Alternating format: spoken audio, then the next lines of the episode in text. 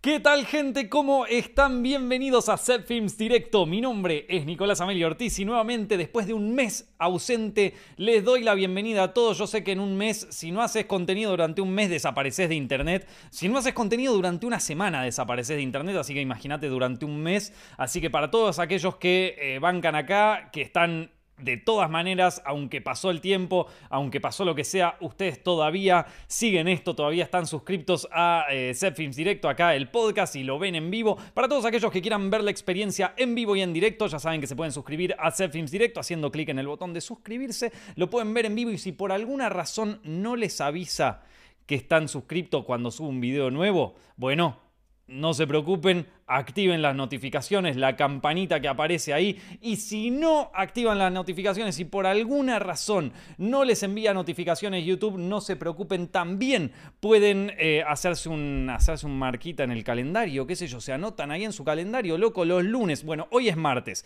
porque acabo de aterrizar nuevamente en Madrid ayer. Ayer no podía hacer el directo, así que hoy martes, pero el resto de las semanas lo hacemos los lunes eh, a las, serían las 16, 17 horas en eh, España, las 11 o más o menos 12 horas en Argentina. Quiero llevar más o menos ese, ese horario. Vamos a ver si lo cumplimos, ya veremos, pero ya saben, se lo anotan, ahí ya lo tienen. Un abrazo grande a todos los que están viendo este directo. Che, para, ¿por qué no tengo el chat acá? ¿Por qué no lo puedo ver? ¿Qué pasa con el Ven, me voy una semana nomás y ya no sé ni poner el chat. Ahí está, mira, listo, ya puedo poner el chat perfecto.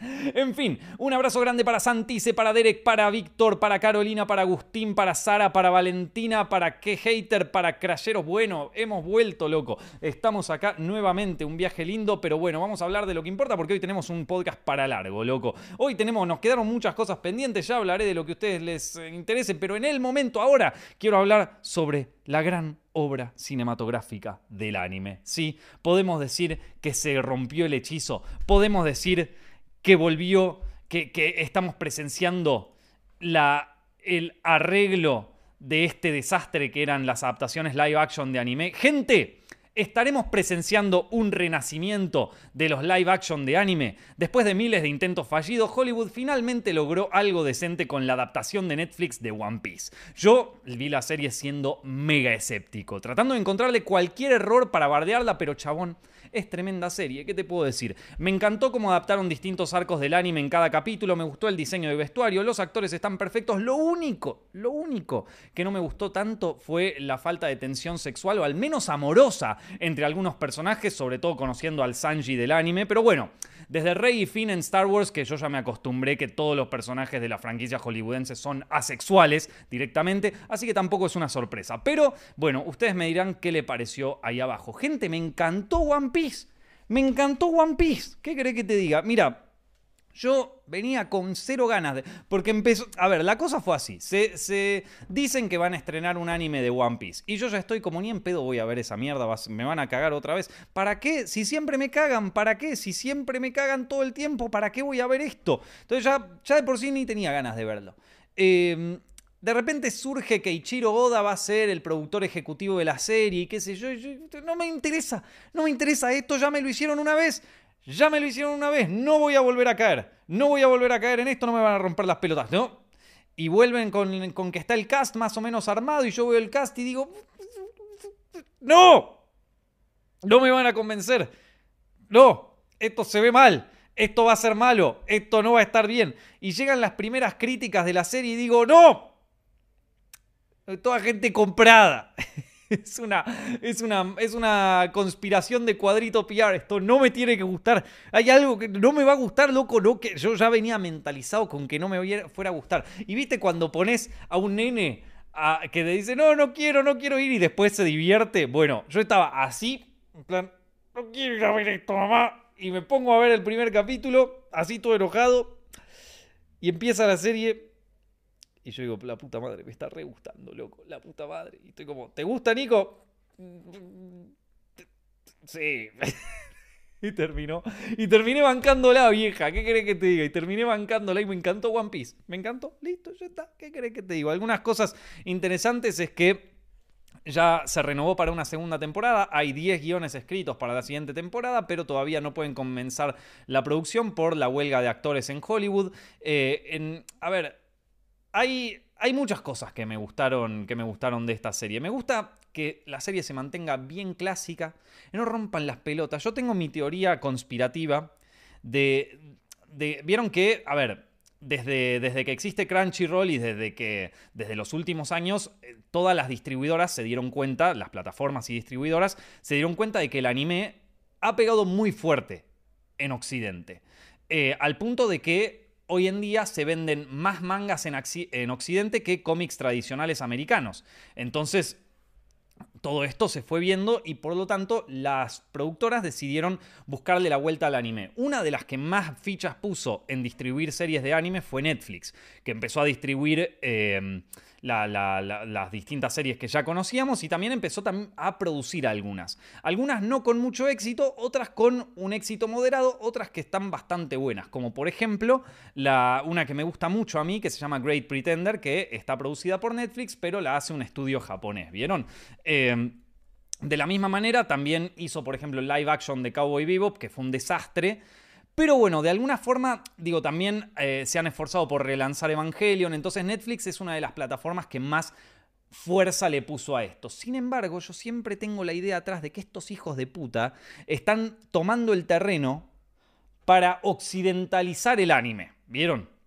Ahora, el anime tiene ciertas cosas que funcionan bien desde siempre, desde, desde los 90 o desde los 80. ¿Qué vos decís, amigo, si funciona, no lo arregles. Si funciona, déjalo que corra. No trates de cambiarle la mierda. ¿Por qué no? Porque funciona bien, boludo. Los yankees eran muy buenos haciendo historias clásicas. Historias del camino del héroe. Las de Star Wars, las de James Bond. Bueno, las de James Bond son, son inglesas. Pero bueno, las de. ¿Qué sé yo? Las del, Señor de los Anillos. Las de. Las películas de. Eh, todas las películas de los años 70. ¿Viste? Las películas de Disney originales, El Rey León. ¿Por qué? Porque respetaban una, una regla hollywoodense a rajatabla y era el camino del héroe. O si queremos ir más lejos, la eh, teoría dramática aristotélica, ¿sí? la poética de Aristóteles, y lo respetaban punto por punto.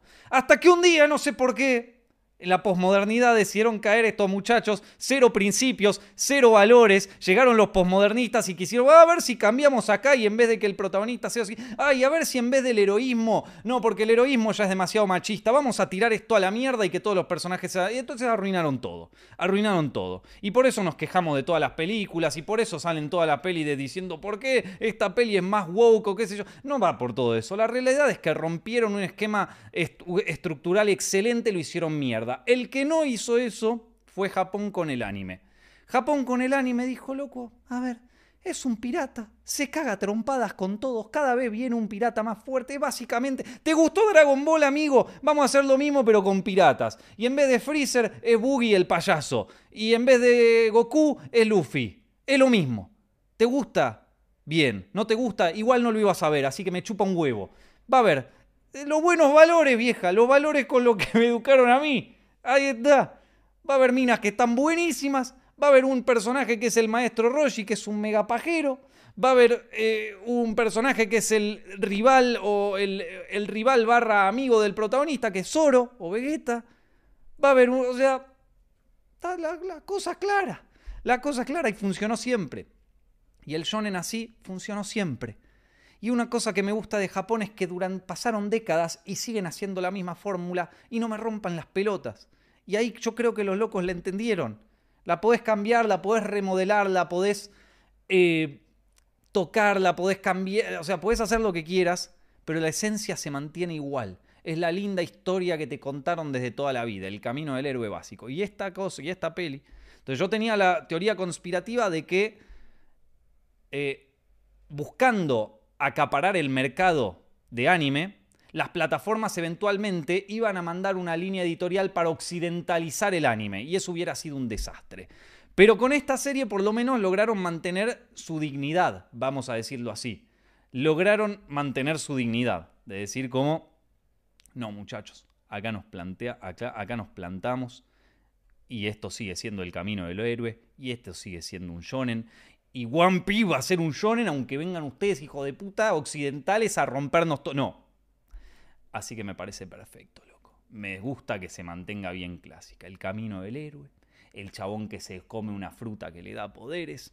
Están buscando el One Piece, que es un tesoro. Y hay un conflicto interno en el personaje. Sí, bueno, tiene todos los dramas familiares, pero eso va por, las, va por abajo. La teoría del iceberg, amigo. Funciona desde tiempos inmemorables. ¿Para qué arreglarlo si funciona perfecto? Si funciona, no lo arregles, loco. Y ahí está. Será súper conservador lo que digo, pero ya yo, yo, lo vengo necesitando, loco. Necesito clásicos, clásicos nuevamente. Entonces ahí está, eso me gustó. Vamos a decir, eso me gustó. Em, después, eh, otra cosa que me gustó mucho fue cómo, cómo se mantuvieron. A ver, me, otra cosa que me gustó, porque, a ver, yo el anime de, One Piece lo, vi buena parte de los inicios, pero no lo vi completo. Yo creo que llegué hasta más o menos la parte que aparece el ciervo ese chiquito. O sea, pero chicos, ustedes tienen que pensar que One Piece salió más o menos a, a principios de los 2000. Yo lo arranqué a ver cuando inició. Entonces, digo, si ustedes me dicen, ah, no viste una mierda, bueno, relativo, me habré visto los primeros 300 capítulos, que es una banda. Entonces, ahora yo, entiendo que ahora One Piece tiene 700 mil millones de capítulos, pero, pero en ese momento yo habré llegado más o menos hasta cuando aparece el ciervo ese, ¿sí? Que ustedes me dirán cómo se llamaba. Eh, entonces, eh, llegué hasta ahí y, y me acuerdo que se hacía muy larga la serie en un momento. Y acá me, creo que lo que hicieron muy bien acá fue como condensar, hicieron muy bien la transposición de condensar todos esos capítulos, todos esos arcos en un solo capítulo. Lo hicieron muy bien. O sea, le salió súper bien. Eh, uno le busca la vuelta, qué sé yo, la verdad que es verdad, tuvieron que cambiar cosas, porque si no, no iba a funcionar. Han cambiado cosas y les salió bien. Pero, eh, pero bueno, no, no, eh, a pesar de los cambios y qué sé yo, a mí me parece que les quedó copado eso. Que les quedó copado. Me gusta mucho el diseño estético de esta serie, tanto el diseño de vestuario que es súper fiel al manga, eso me gustó mucho. Si vos ves los diseños del manga original, los diseños de vestuario son los mismos, está buenísimo eso. Después la, elección de los lentes, loco, esta serie tiene una elección de lentes, una herencia de Terry Gilliam, loco. Terry Gilliam, si ve esta serie, yo creo que le gustaría. No hay un lente cerrado en esta serie. Todos los lentes son de 28 para abajo. O sea, yo creo que el lente más abierto, más cerrado que usaron en esta serie fue un 28. Hay un par de escenas donde usan lentes cerrados, pero igual me gustó, me gustó, loco, porque le da como una estética a todo. Y aparte, es lo mismo que las Perlis de Terry Gilliam. Son el, lente abierto, un, eh, un lente como si dijéramos angular o gran angular, es un lente que no se suele usar en toda la película. Se suele usar en algunos planos, en algunas escenas y qué sé yo, pero no se usa durante toda la película. Entonces, cuando vos ves una película que fue enteramente filmada con lentes abiertos y lo notás. Lo notás. Es como que te pega de una forma distinta. Otro que filma todo con lentes abiertos es eh, pero Iñárritu usa lentes que no se anima a deformar tanto, ¿viste? Usa lentes angulares pero no deformantes. Terry Gilliam, que se deforme todo, papá. Terry Gilliam dice vamos a deformar todo y está todo bien. Eh, esto, Iñárritu, bueno, se la juega, pero la estructura que quede como tiene que estar, ¿viste? Eh, entonces, en ese sentido, yo lo veo más como eh, homenaje a Terry y a mí eso me gusta mucho. Eh, quizás la transposición más difícil de todas en esta serie fue el tema del arte y la propuesta estética más bien general, ¿no? Si bien, por ejemplo, los vestuarios me parece que están muy copados como los adaptaron, yo siento que está muy difícil el arte acá. Porque claro, en el anime tenés todo un arte que cambia por...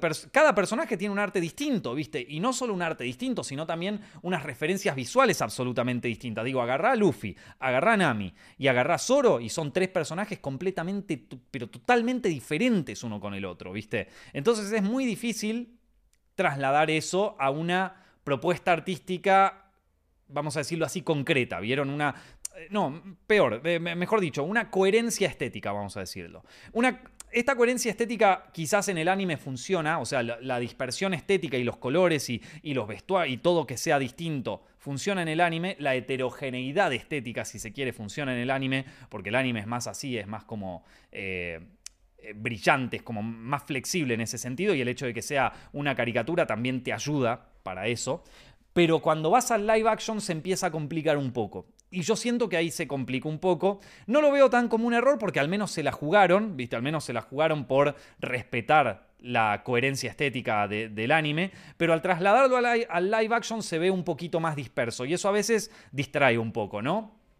Eh, pero no importa, está todo bien. Yo creo que en la siguiente temporada lo van a laburar un poco. Y se nota, a medida que va avanzando la serie, se nota como que cada vez va adquiriendo como más eh, cohesión. ¿sí? Yo creo que también es algo que uno tiene que buscar, que, buscar como director y como showrunner si se quiere. Y me parece que esta serie eh, es un error capaz menor, es, una búsqueda en realidad, ni siquiera te digo que es un error, porque la verdad es que con todo lo que teníamos antes de propuestas estéticas para eh, series de anime traspasadas a live action, lo de One Piece la hicieron bien, vieja. Lo de One Piece la hicieron bien.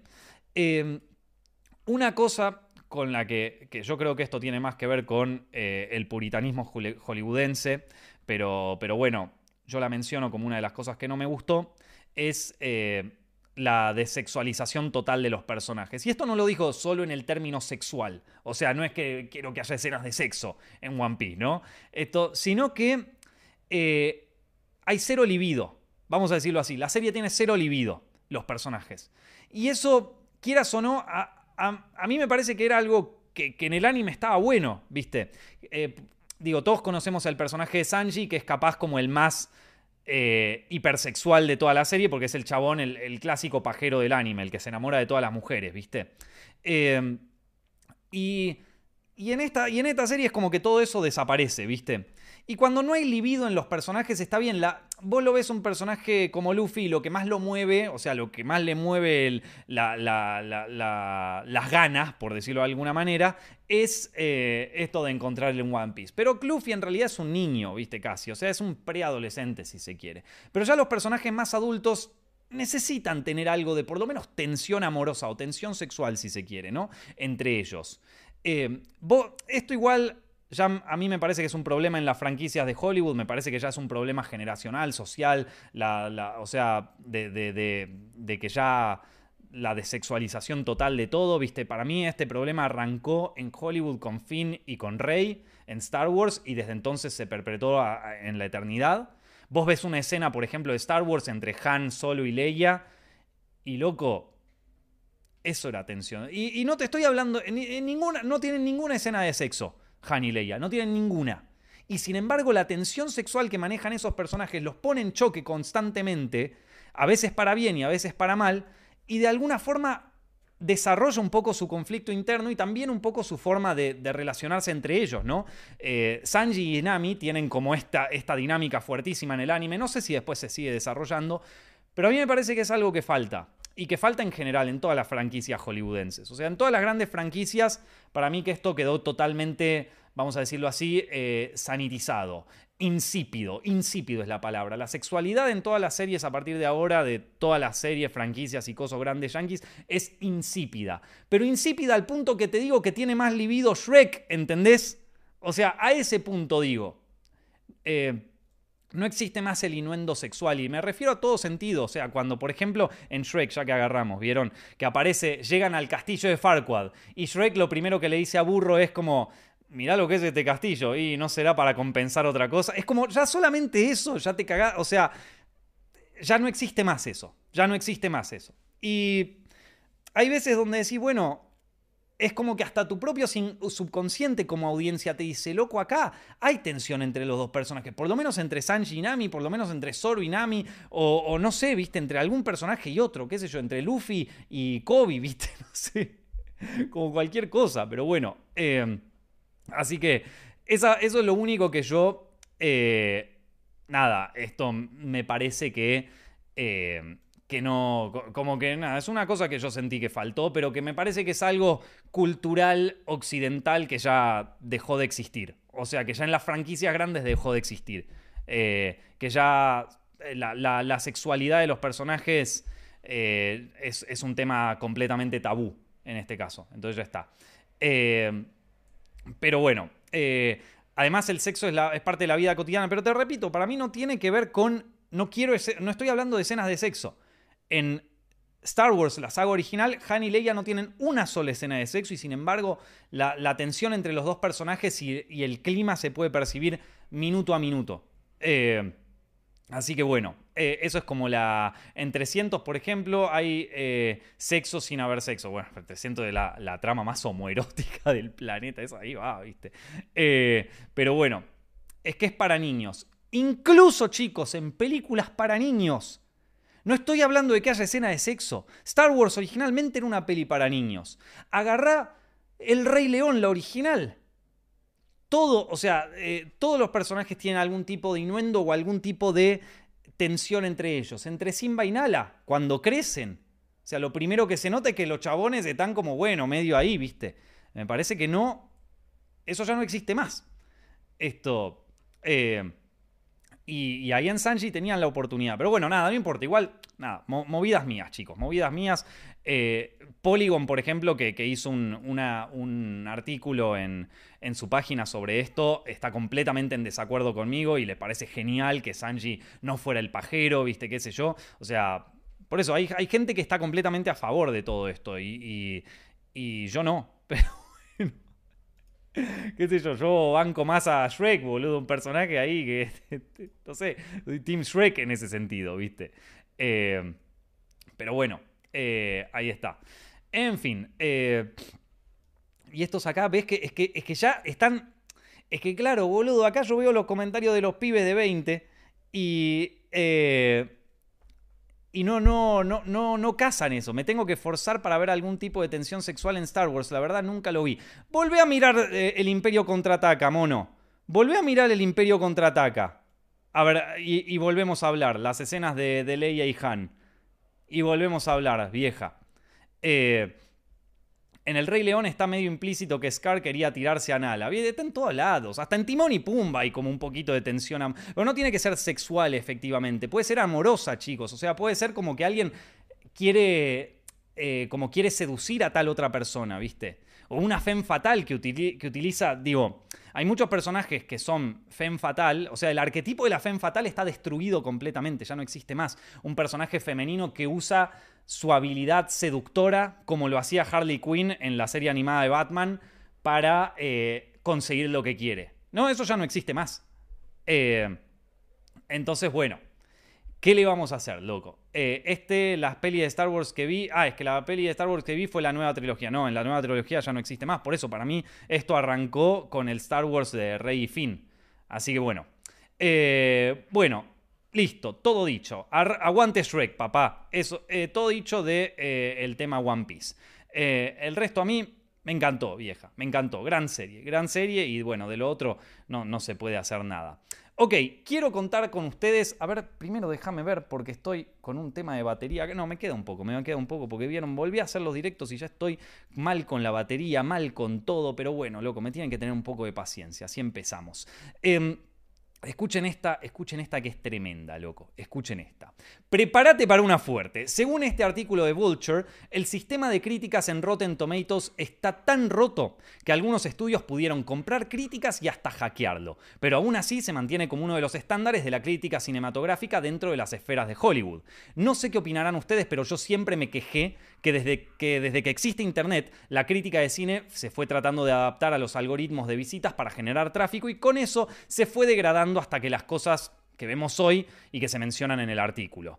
Hoy por hoy la crítica cinematográfica o es un influencer que lo único que hace es amplificar la película de moda para el estudio o un crítico mercenario de los clics que lo único que le importa es saber qué tan woke o qué tan basada es una película para generar tráfico. A mí no es lo que más me gusta y siempre trato de alejarme un poco de ese análisis, pero capaz es lo que la gente hoy en día quiere y bueno, ¿qué le vamos a hacer amigo? A ver, tenemos un artículo de Vulture que fue una bomba acá que se los voy a resumir, es bastante largo, sobre eh, la página de Rotten Tomatoes y toda la, como la, la, polémica que se suscitó a través de una, una empresa de PR. Esta es una muy, muy, muy cuadrito PR es esta noticia, muy small frame PR es esta noticia porque involucra a una empresa de PR de, películas que intentó eh, comprar críticas en Rotten Tomatoes y ahí, de ahí se, estalló una, una, especie de escándalo. Mira, eh, el título es La descomposición de Rotten Tomatoes. La métrica más sobrevalorada en las películas es errática, reductiva y fácilmente hackeable. Sin embargo, tiene a Hollywood bajo su control. Eh, En 2018, una compañía de publicidad cinematográfica llamada Bunker 15, esta, esta es bien cuadrito PR, gente. Esta es bien eh, cuadrito PR. Aceptó un nuevo proyecto, Ofelia, una narración feminista de Hamlet protagonizada por Daisy Ridley.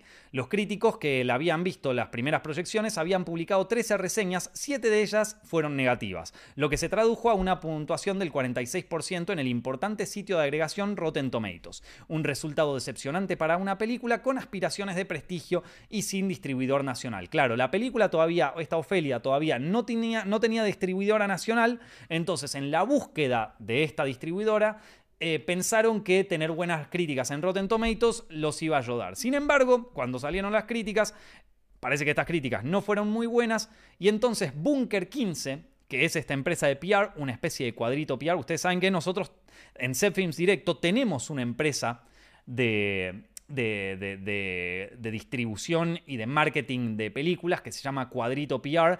Eh, la versión internacional se llama Small Frame PR en la cual nosotros analizamos este tipo de cosas y vemos de qué manera podemos sacar una película adelante con los métodos más mercenarios posibles. ¿sí? Acá tenemos una que aprendió de Cuadrito PR que se llama Bunker 15. ¿Viste? ¿Viste lo nombre que tienen? Yo te dije, Bunker 15, Cuadrito PR, es toda la misma mierda. Pero bueno, la, diferencia es que ellos ganan millones y nosotros estamos acá cagándonos de risa con un podcast. Pero bueno. Em, pero solo porque el tomatómetro de Rotten Tomatoes dice que el título está podrido con una puntuación por debajo del 60%, no es necesario que, siga así. Bunker 15 se puso a trabajar. Mientras que la mayoría de las empresas de relaciones públicas de cine tienen como objetivo llamar la atención de los críticos de las principales publicaciones, Bunker 15 adopta un enfoque más ascendente, reclutando críticos no tan conocidos, a, menudo autopublicados, que sin embargo son parte del grupo rastreado por Rotten Tomatoes. En otro descanso, en, otro tipo de, de práctica estándar, varios críticos dicen que Bunker 15 le pagaron 50 dólares o más por cada una de estas reviews. Estos pagos no se divulgan normalmente y Rotten Tomatoes dicen que está prohibido porque va en contra de las reseñas basadas en un incentivo financiero. Em, o sea que esta empresa no solamente buscó a un montón de críticos que están rastreados por Rotten Tomatoes, pero no los conoce nadie, sino que además le han pagado 50 dólares 50 dólares para poder, eh, para que le hagan una buena reseña a la película y que aparezca, o sea, y que levante el score de Rotten Tomatoes. Unos cracks, los de Bunker 15, lástima que los agarraron, pero unos cracks, loco, ¿qué querés que te diga? Yo si tuviera cuadrito PR haría, ni, siquiera lo menciono, sería como una práctica común en mi empresa. Sería como, bueno, dale, ahí van un par de críticos, o sea, sería parte, en el presupuesto de cuadrito PR sería comprar críticos. Sería la primera parte, o sea...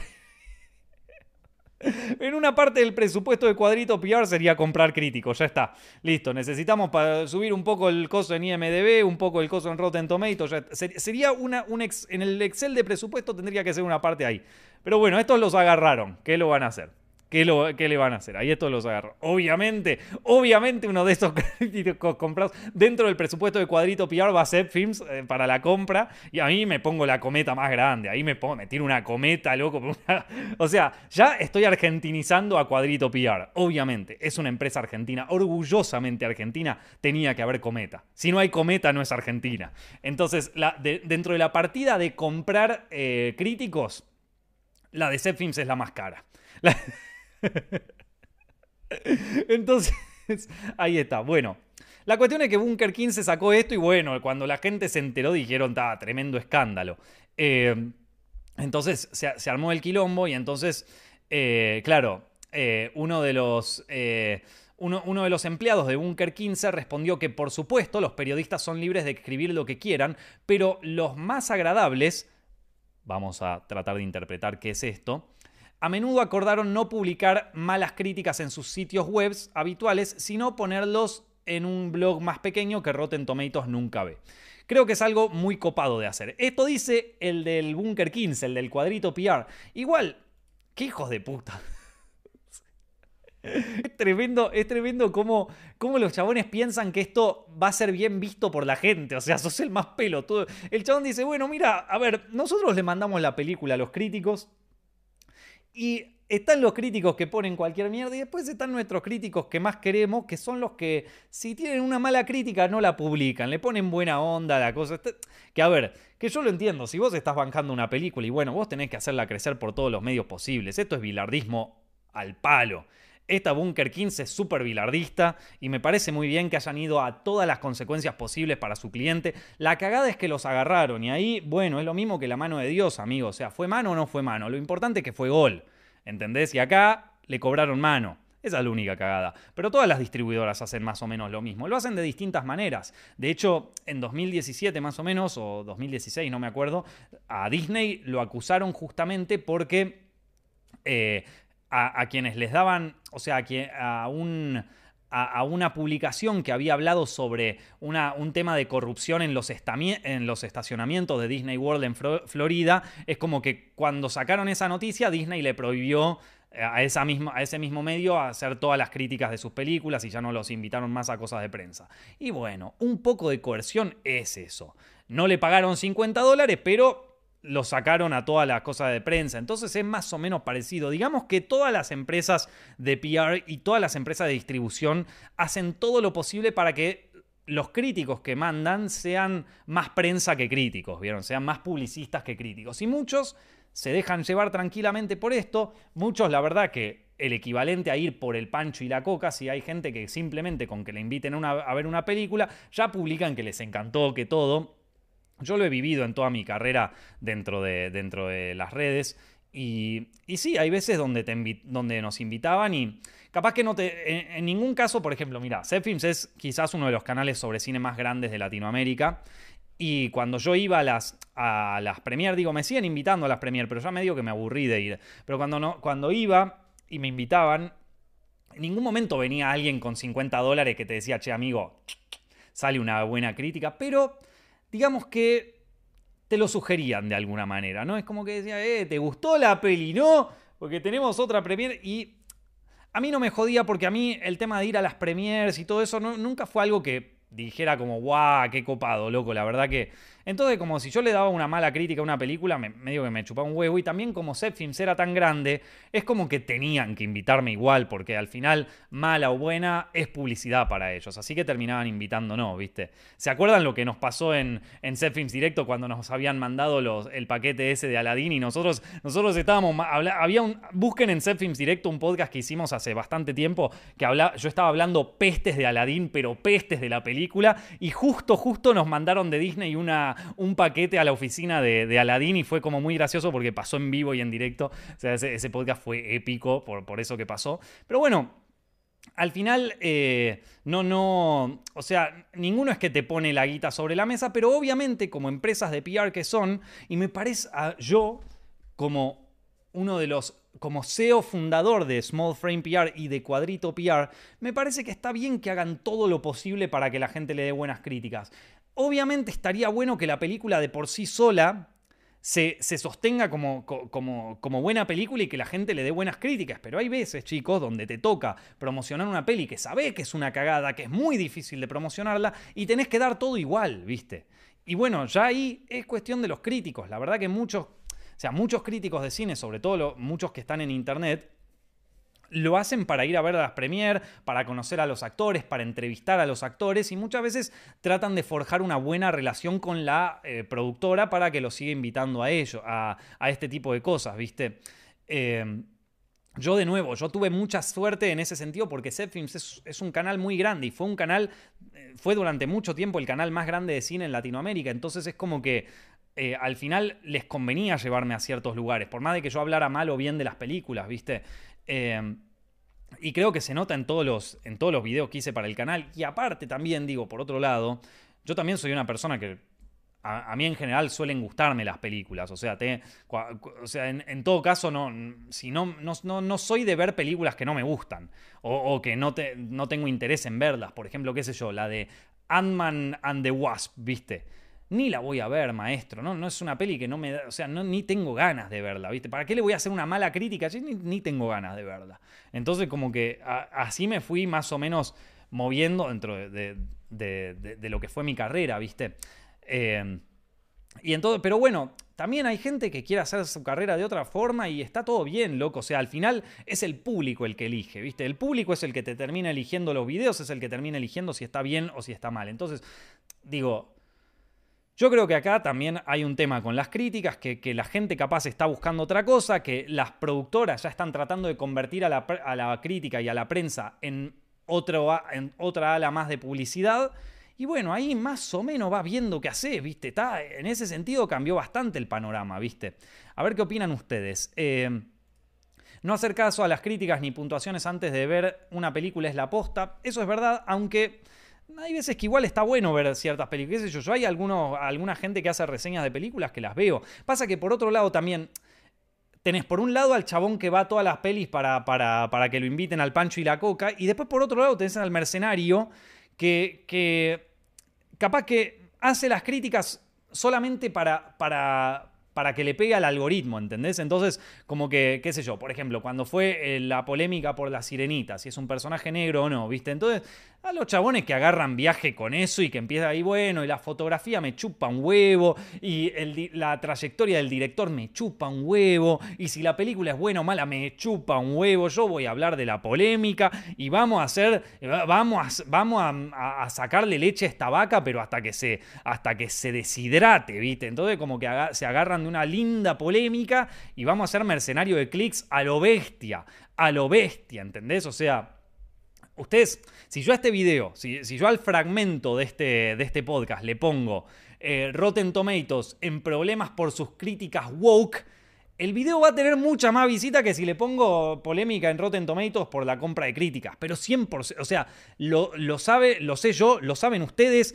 No, no, no, no va a ningún tipo de. No hay ningún tipo de, de discrepancia en eso. Lo sabemos todos. Entonces. Eh, eh, entonces ya es como que, bueno, vos decís, bueno, no es que ni, son comprados, ni son... Cada uno hace su vida como puede, gente.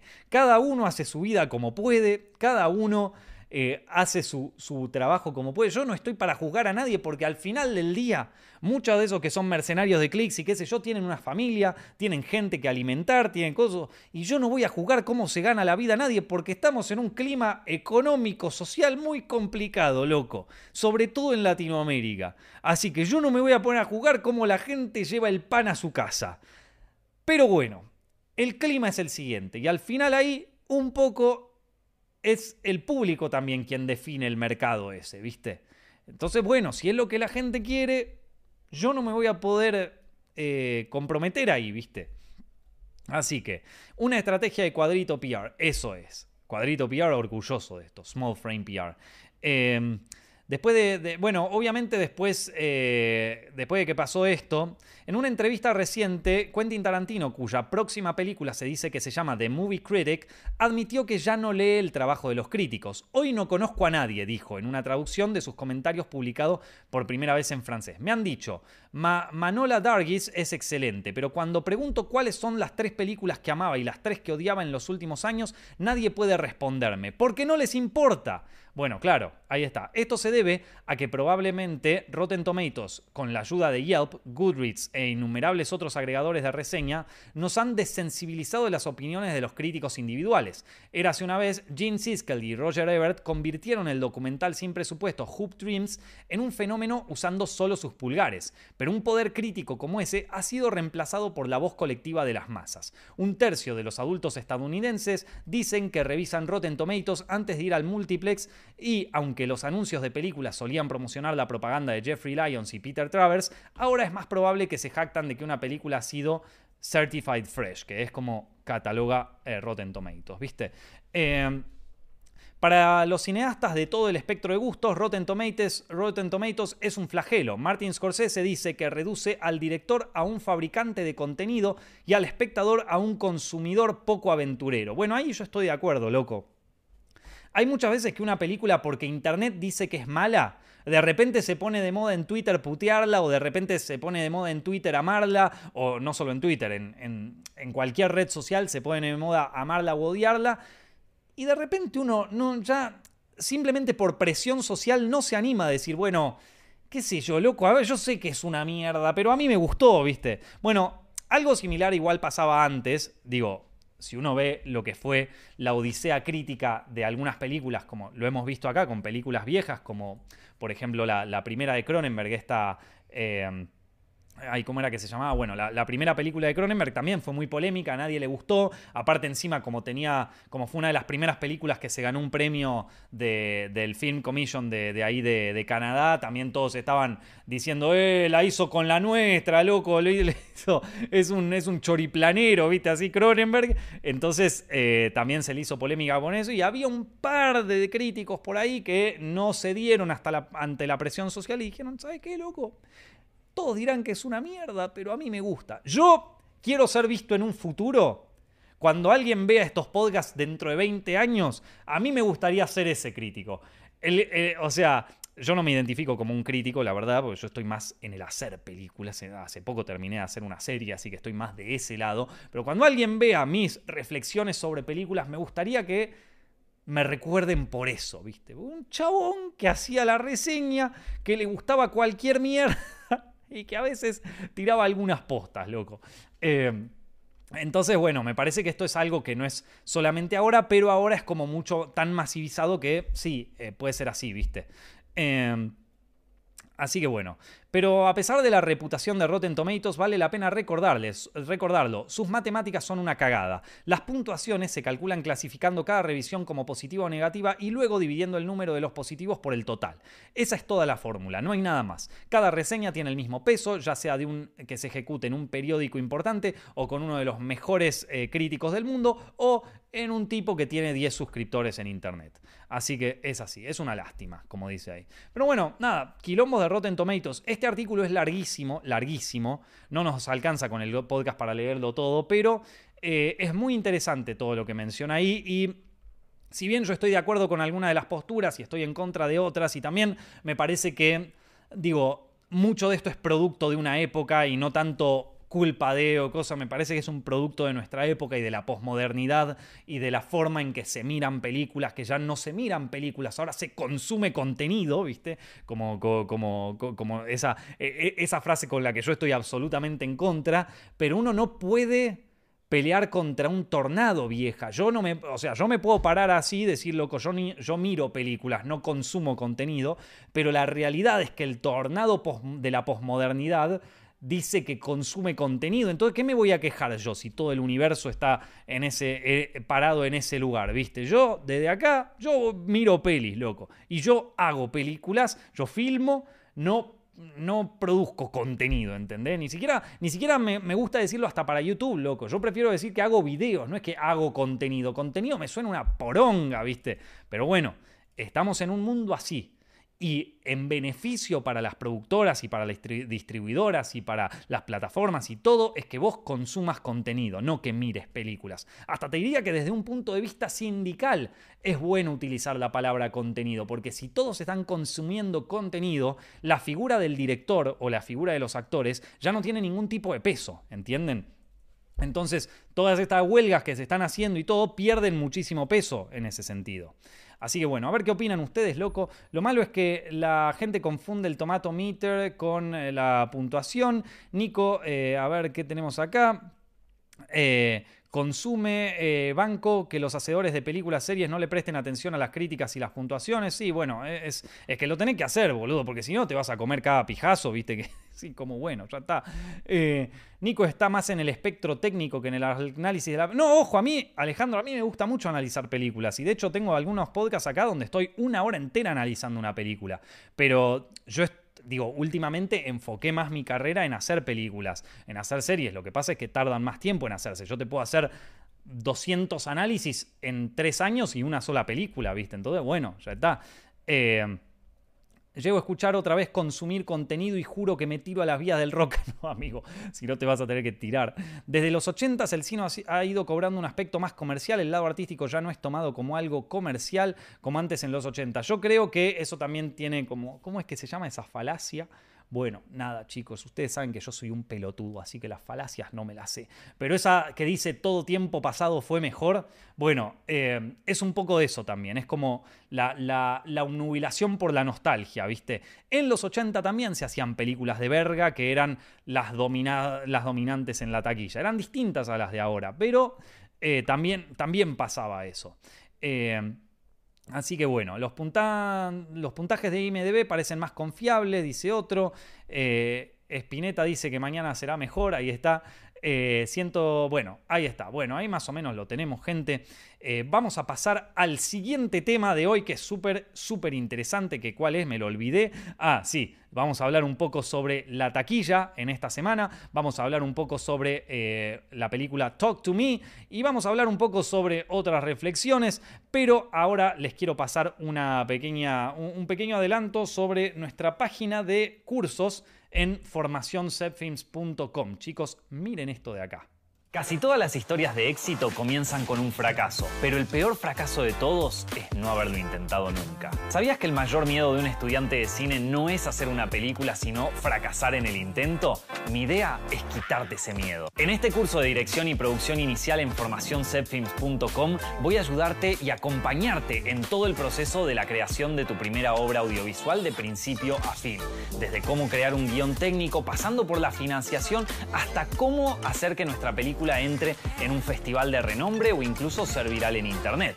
Nunca vamos a estar 100% seguros de nada, pero si hay algo que es incuestionable es que tu visión es única y merece ser contada.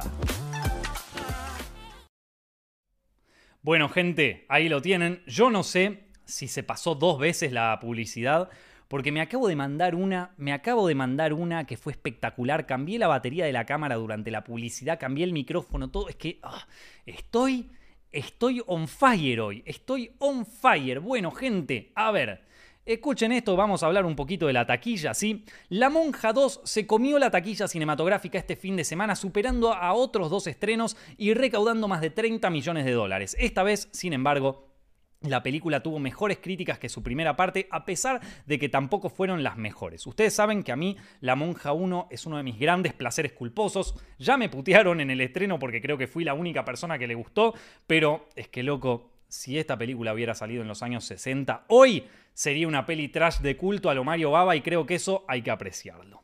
Además, si a mí hoy me decís de dirigir una película como La Monja, la Monja 1, sabiendo cómo es el guion y sabiendo cómo le va a ir, yo la hago igual, maestro esa peli tiene pinta de que es re divertida. O sea, tiene pinta de que se re divirtieron haciéndola. Fuera de eso, me interesa saber qué opinan ustedes sobre la segunda parte, a ver si la veo esta semana o si espero a que salga en plataformas. Vamos a ver un poquito, vamos a ver un poquito la taquilla de esta semana, gente. A ver dónde lo tenemos, lo tenemos por acá. Bien, a ver.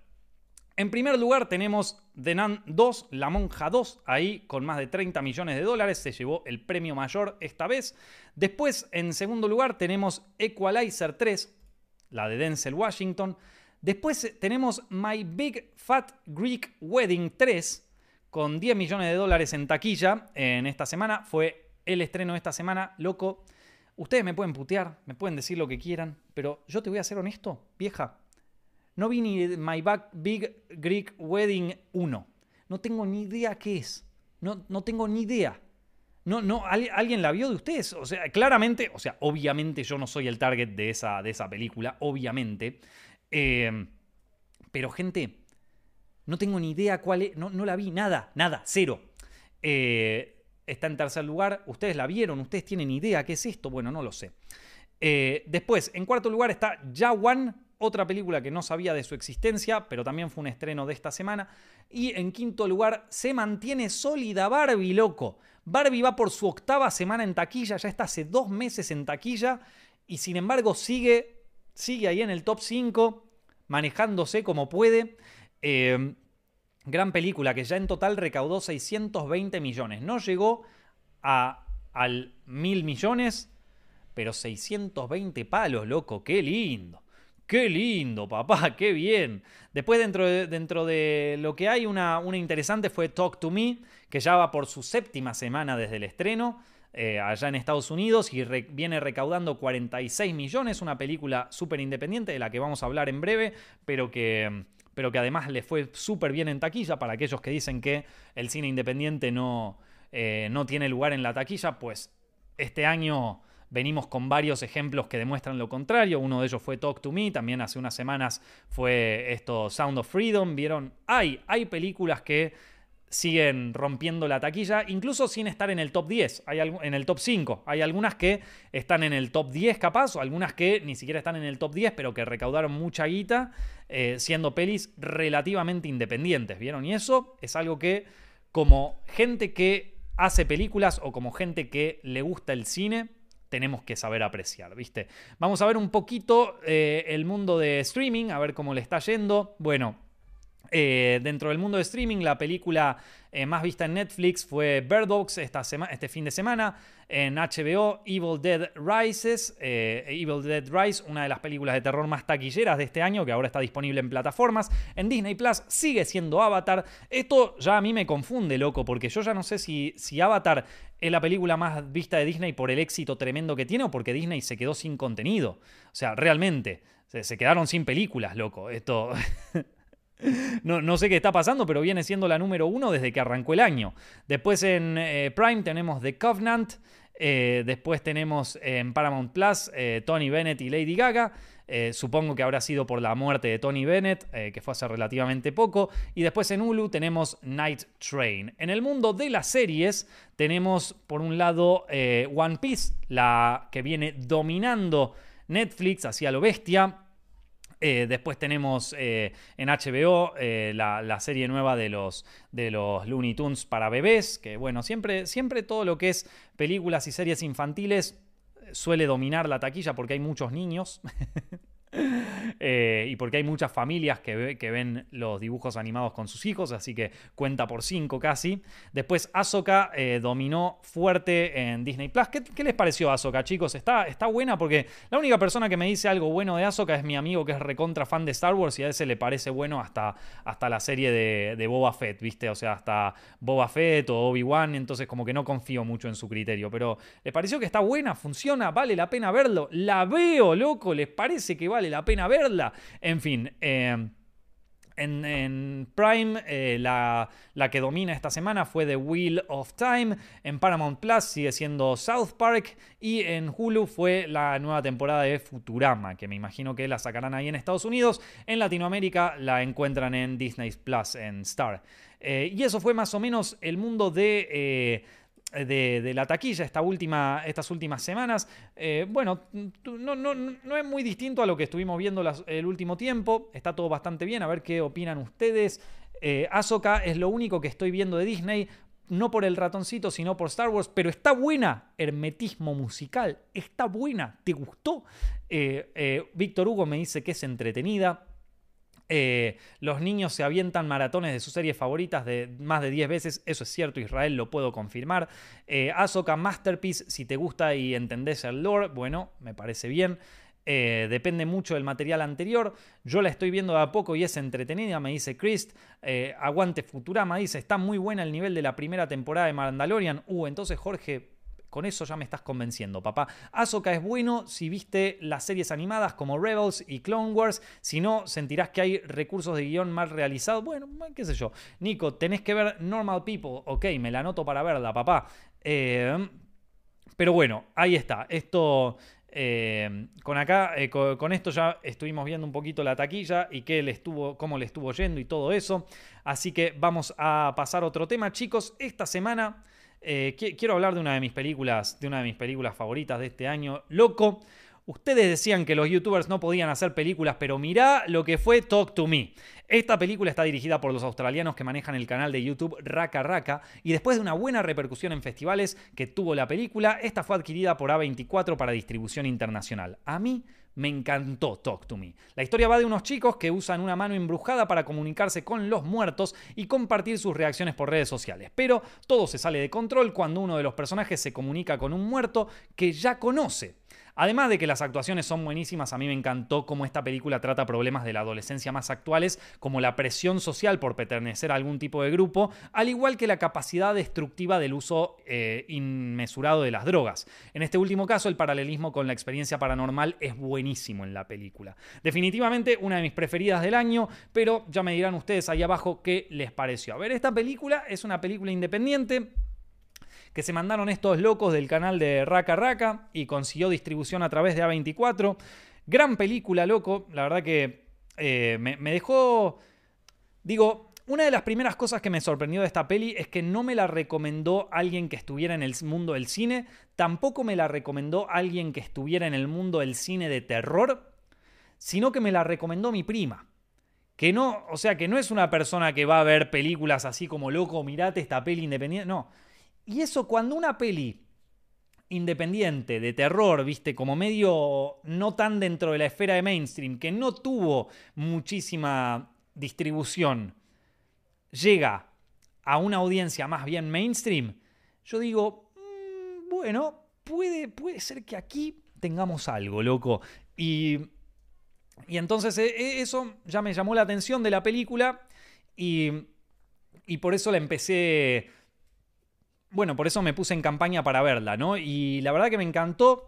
Eh, me, gustó, a ver, me gustó muchísimas cosas, me parece que la historia es simple, pero sin embargo te mantiene todo el tiempo bien. Es, es, una historia que sabe utilizar sus recursos, ¿no? O sea, no es una peli que es una bestialidad en presupuesto, pero sin embargo el presupuesto que tiene lo sabe utilizar bien. Tiene un prólogo espectacular, el plano ese, el plano secuencia del inicio es buenísimo y aparte ya te pone como, uh, mierda, acá se va a ir todo al carajo.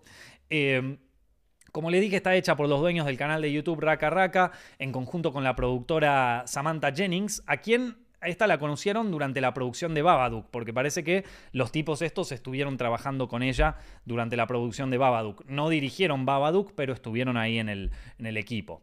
Eh, una cosa que me gustó mucho de esta peli fue el trabajo que se hace con los personajes adolescentes. Y está muy bien trabajado esto. Obviamente eh, hay cosas que yo digo, bueno, que qué sé yo, pero en general hacer películas cuando uno es grande, hacer películas sobre adolescentes es difícil, ¿viste? Eh, y hay mucha posibilidad de que vos te vayas a la mierda o que la cagues, ¿viste?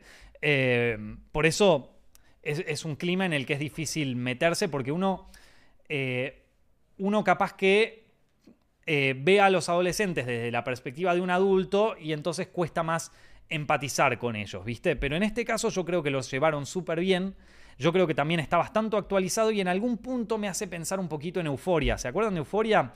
Que, que también había hecho un trabajo por entender, por comprender las problemáticas de la generación Z. Eh, y lo hace de una manera espectacular. Vieron, capaz que eh, quizás, por ejemplo, en mi generación, uno de los problemas heavy de, de los millennials, vamos a decirlo, era eh, toda la represión que nosotros teníamos siendo adolescentes, cómo nos reprimían tanto eh, desde nuestra expresión sexual hasta también dentro de, dentro de lo que es... Eh, nada, toda la esto de, de, lo mal visto que estaba una mujer si se vestía de tal manera, lo mal visto que estaba un hombre si era homosexual, ¿viste? Todo eso fueron represiones que nosotros como generación hemos vivido y hemos tratado de destruir esas paredes, pero fue algo que nos identifica muy fuerte a nuestra generación, ¿viste? A los millennials.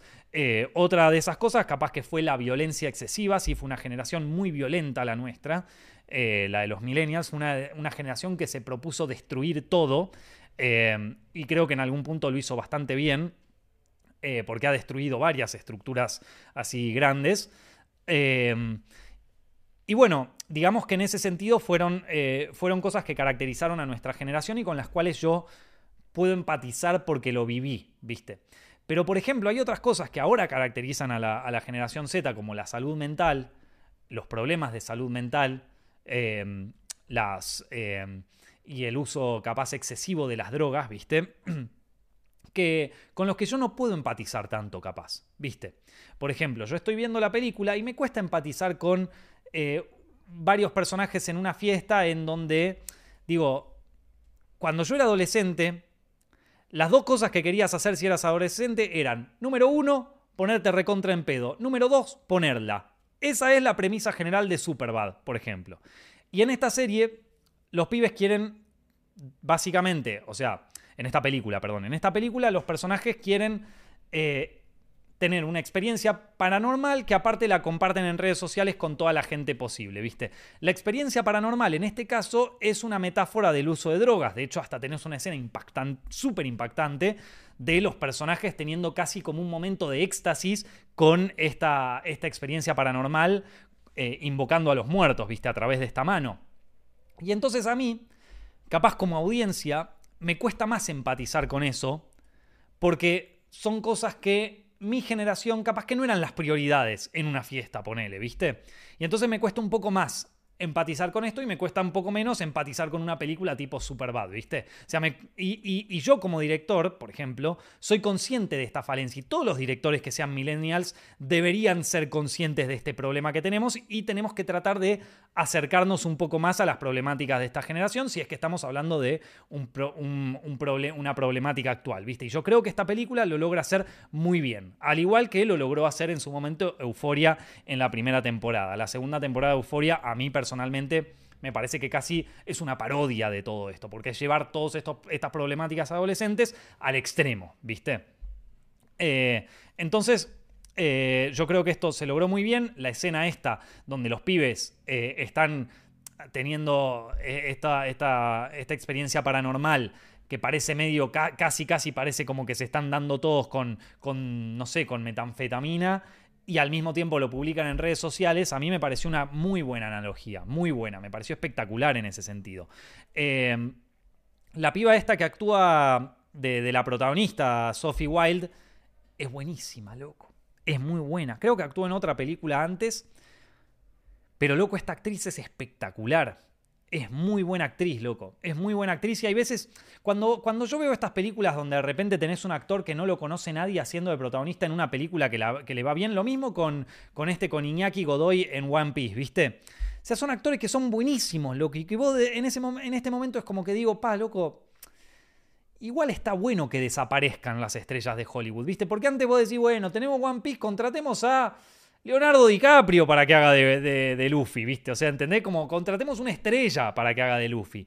Y hoy por hoy no es tan importante tener una estrella de cine.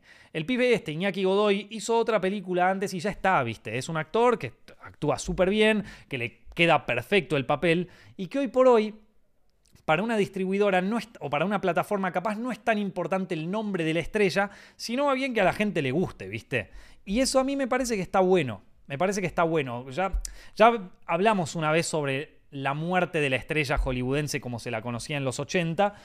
Y eso en cierto modo devalúa un poco a los actores, claro, porque como no hay estrellas, el calle que cobra uno, digo, uno no se puede ir tan al carajo con lo que cobra.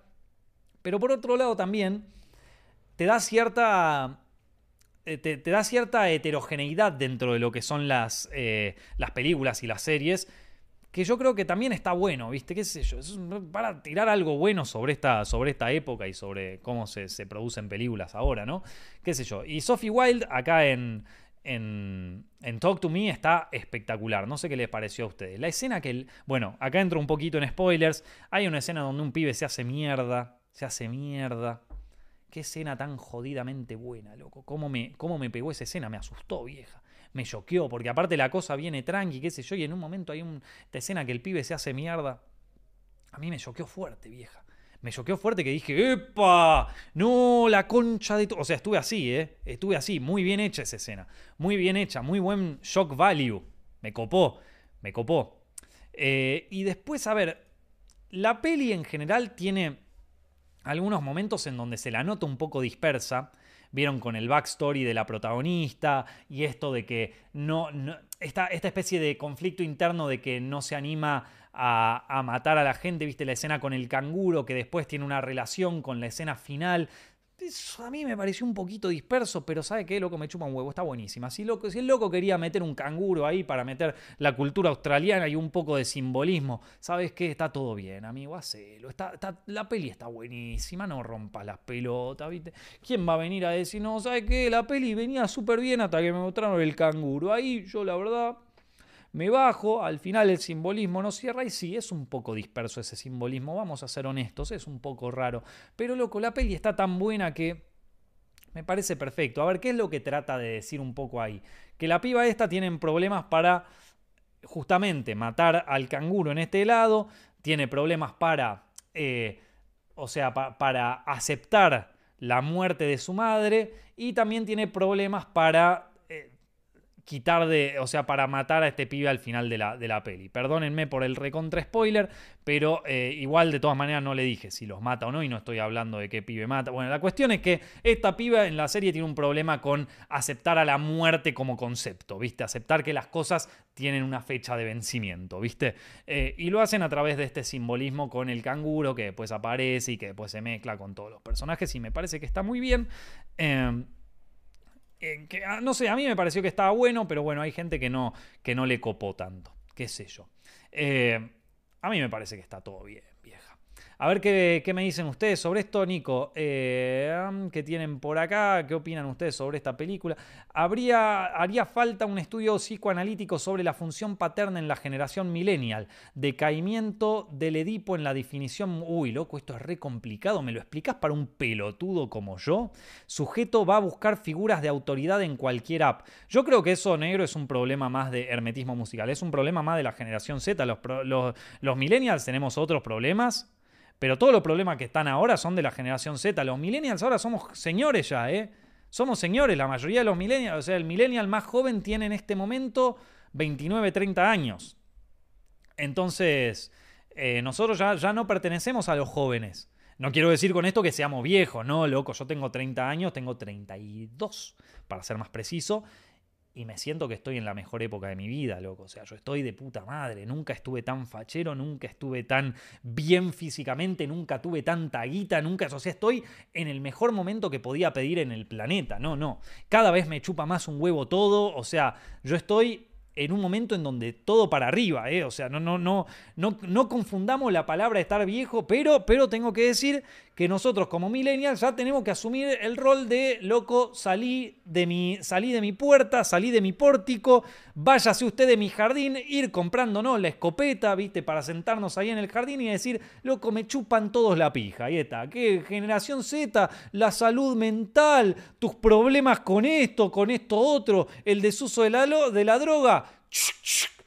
Salí de mi pórtico, hijo de puta anda la concha de tu... Tenemos que empezar a asumir esa cosa, que la generación X, los pibes que nacieron en los 80, lo asumieron muy bien. Llegó un momento en que los pibes de los, de los 80 cumplieron 30, 40 y dijeron, a la mierda con todo este wokismo millennial, toda esa poronga, lo ves a y está tipo principios y valores, papá. O sea, está, en ese. E, y yo creo que los millennials tendríamos que ponernos un poco así, loco. Tendríamos que asumir un poco nuestra edad, no tratar de. Bueno, es que sí, la verdad que a mí me interesa todo lo que está diciendo. Tendríamos que ya estar diciendo como, che, loco, ¿sabes que tu, tu crisis de ansiedad, ¿sabes por qué puede ser? Tu crisis de depresión y ansiedad social, ¿sabes qué puede ser? No es esto que leíste en TikTok, no Capaz es que no la pusiste, hijo de puta. Capaz es que no te pusiste bien en pedo y no la fuiste a poner, como en mi época. O sea, para mí que tenemos que, tenemos que empezar a asumir esa situación, loco. ¿Qué tan empáticos nos tenemos que poner? Es parte del crecimiento empezar a hacer un, un punto y aparte con la generación... O sea, nos tenemos que empezar a odiar con la generación siguiente. No sé si quedó claro. Nico en modo Dios, Patrick. Total, compraré la escopética de ética y valor.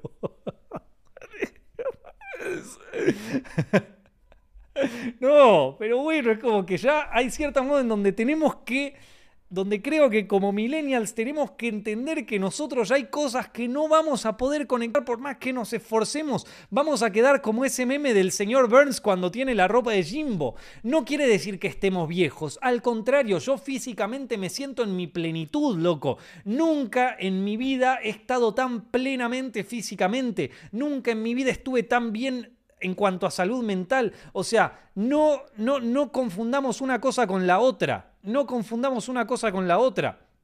Pero no me puedo identificar. Acá, ves, por ejemplo, Nico se puso ley. No, yo, por ejemplo, con Milei, no, con, las cosas que habla el loco y con. Eh, me parece un personaje medio autista, medio raro, ¿viste, Milei? Entonces, como no puedo conectar con ese personaje. Y sin embargo, todo lo de la generación Z están re fans de Milei. Entonces, yo qué sé, boludo, no puedo.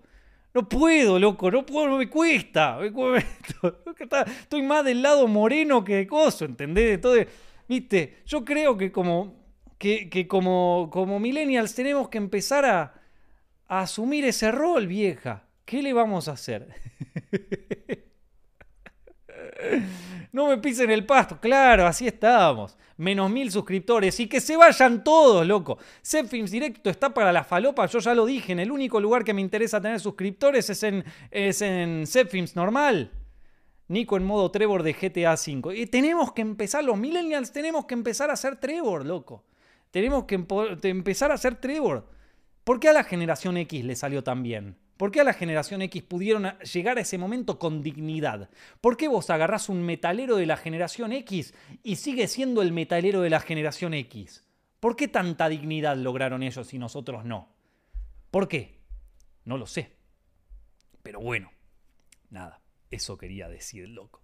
Y, a ver, ¿qué más quería comentarles? Uy, es que tengo tantas cosas para comentarles, loco, en este podcast. Tengo tantas cosas para, para comentarles, loco. Eh, tengo tantas cosas para hablar hoy. Así que vamos a hacer un poco, eh, lo, voy a tener que dispersar en otros podcasts. Pero bueno, vamos a...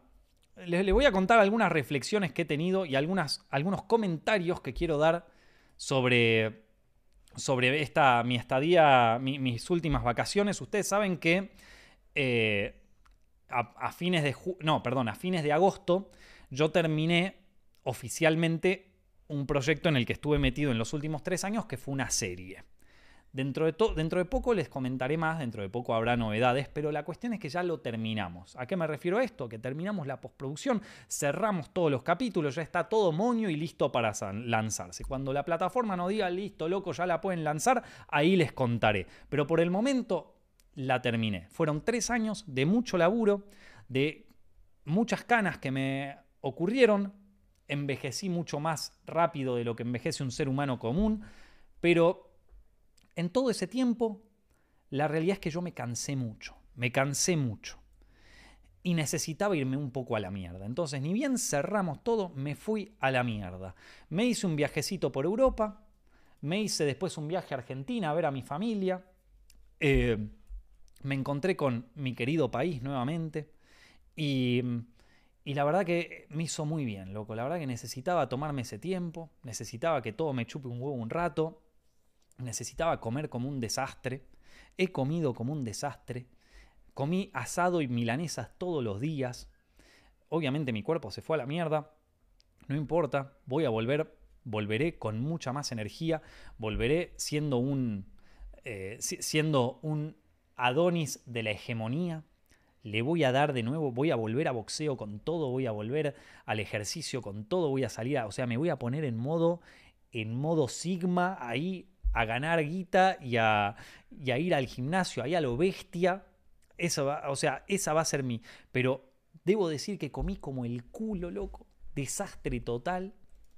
Una cosa que me estuve dando cuenta mientras no estaba fue eh, la repercusión que tuvieron los podcasts, los, los podcasts que mandé grabados, ¿vieron? Sobre todo el podcast que hice de las cartas de Yu-Gi-Oh! todos los, todos los TikToks que hicimos, que, hicimos sobre, eso, sobre ese podcast en donde muestro mis cartas de mierda, la gente se volvió loca. Fueron, a todos les fue bien, a todos esos fragmentos les fue de puta madre. Así que, loco, gracias por saberlo. Y mucha gente me empezó a preguntar sobre, sobre las cartas de Yu-Gi-Oh! que si colecciono ahora, si, si tengo un mazo ahora, si voy a torneos. Y les tengo que decir, chicos, que yo dejé Yu-Gi-Oh en el año 2005. Todas las cartas que colecciono son hasta esa fecha y muy específicos, o sea, es como que son solo las cartas de esa época, son solo las que yo coleccionaba cuando era chiquito. 2005, ya pasaron casi 20 años, así que se imaginan que Yu-Gi-Oh no lo volví a ver nunca más, no sé cómo se convocan los monstruos, no tengo ni idea, no tengo ni idea. Eh, y después otra cosa que les quería contar, porque eh, yo siempre les muestro como una... yo hago muchos videos motivadores ahí en, que, después John los convierte en pequeños fragmentos que se publican a TikTok en donde digo, loco, hay que ponerle garra, hay que estar trabajando. Y que... Pero quería aprovechar esta oportunidad para contarles que como terminé de hacer este proyecto, lo terminé, cuando me fui de viaje, cuando empecé mi viaje, me llevé la laptop, viste, en donde tengo algunas cosas escritas y algunos proyectos ahí para salir a hacer. Y cada vez que la abría decía, loco, no quiero hacer una mierda más. Estoy quemadísimo. Eh, quería que supieran esto para que sepan que no es... O sea, yo de todas maneras me voy a sentar y me voy a poner a escribir, porque lo tengo que hacer porque es mi laburo.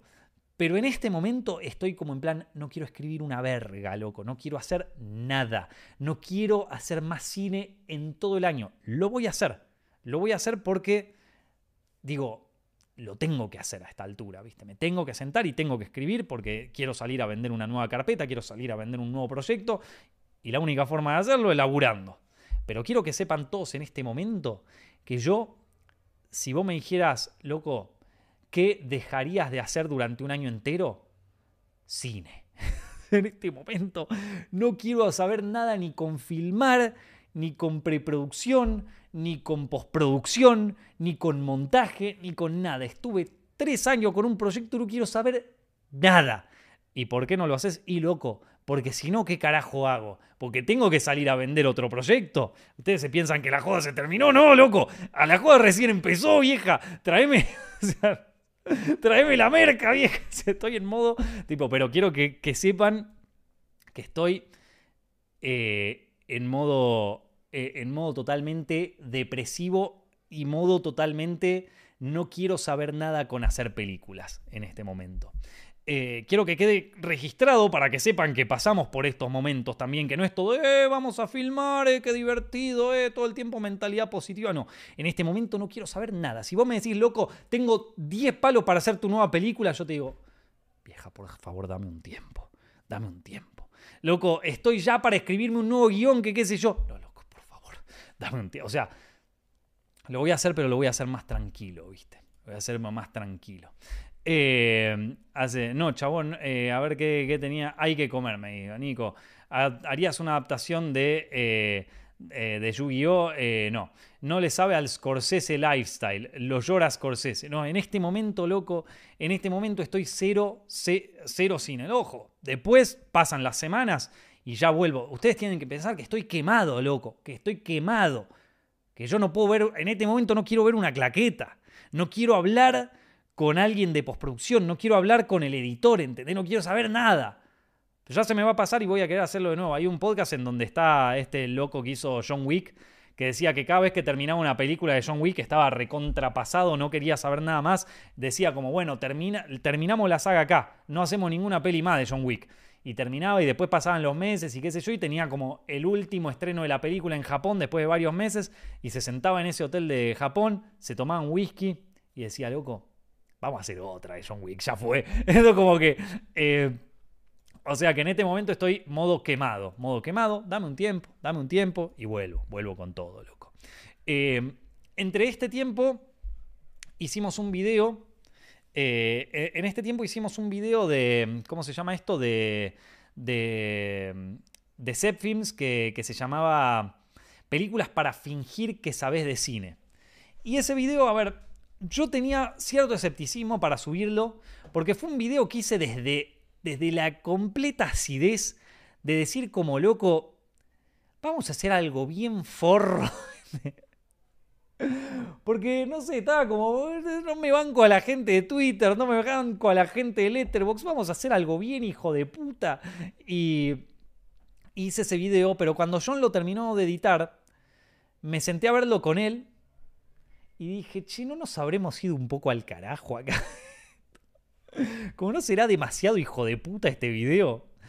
Y yo creo que la gente se lo va a tomar mal, loco. Estábamos ahí, posta, esto fue el día antes de que se publicara. Estábamos ahí con John. Yo ya estaba en Argentina y estábamos con John eh, viéndolo. Y, y decíamos, esto a la gente no le va a copar, vieja. Esto a la gente no le va a copar. Nos van a cagar a puteadas, ¿viste?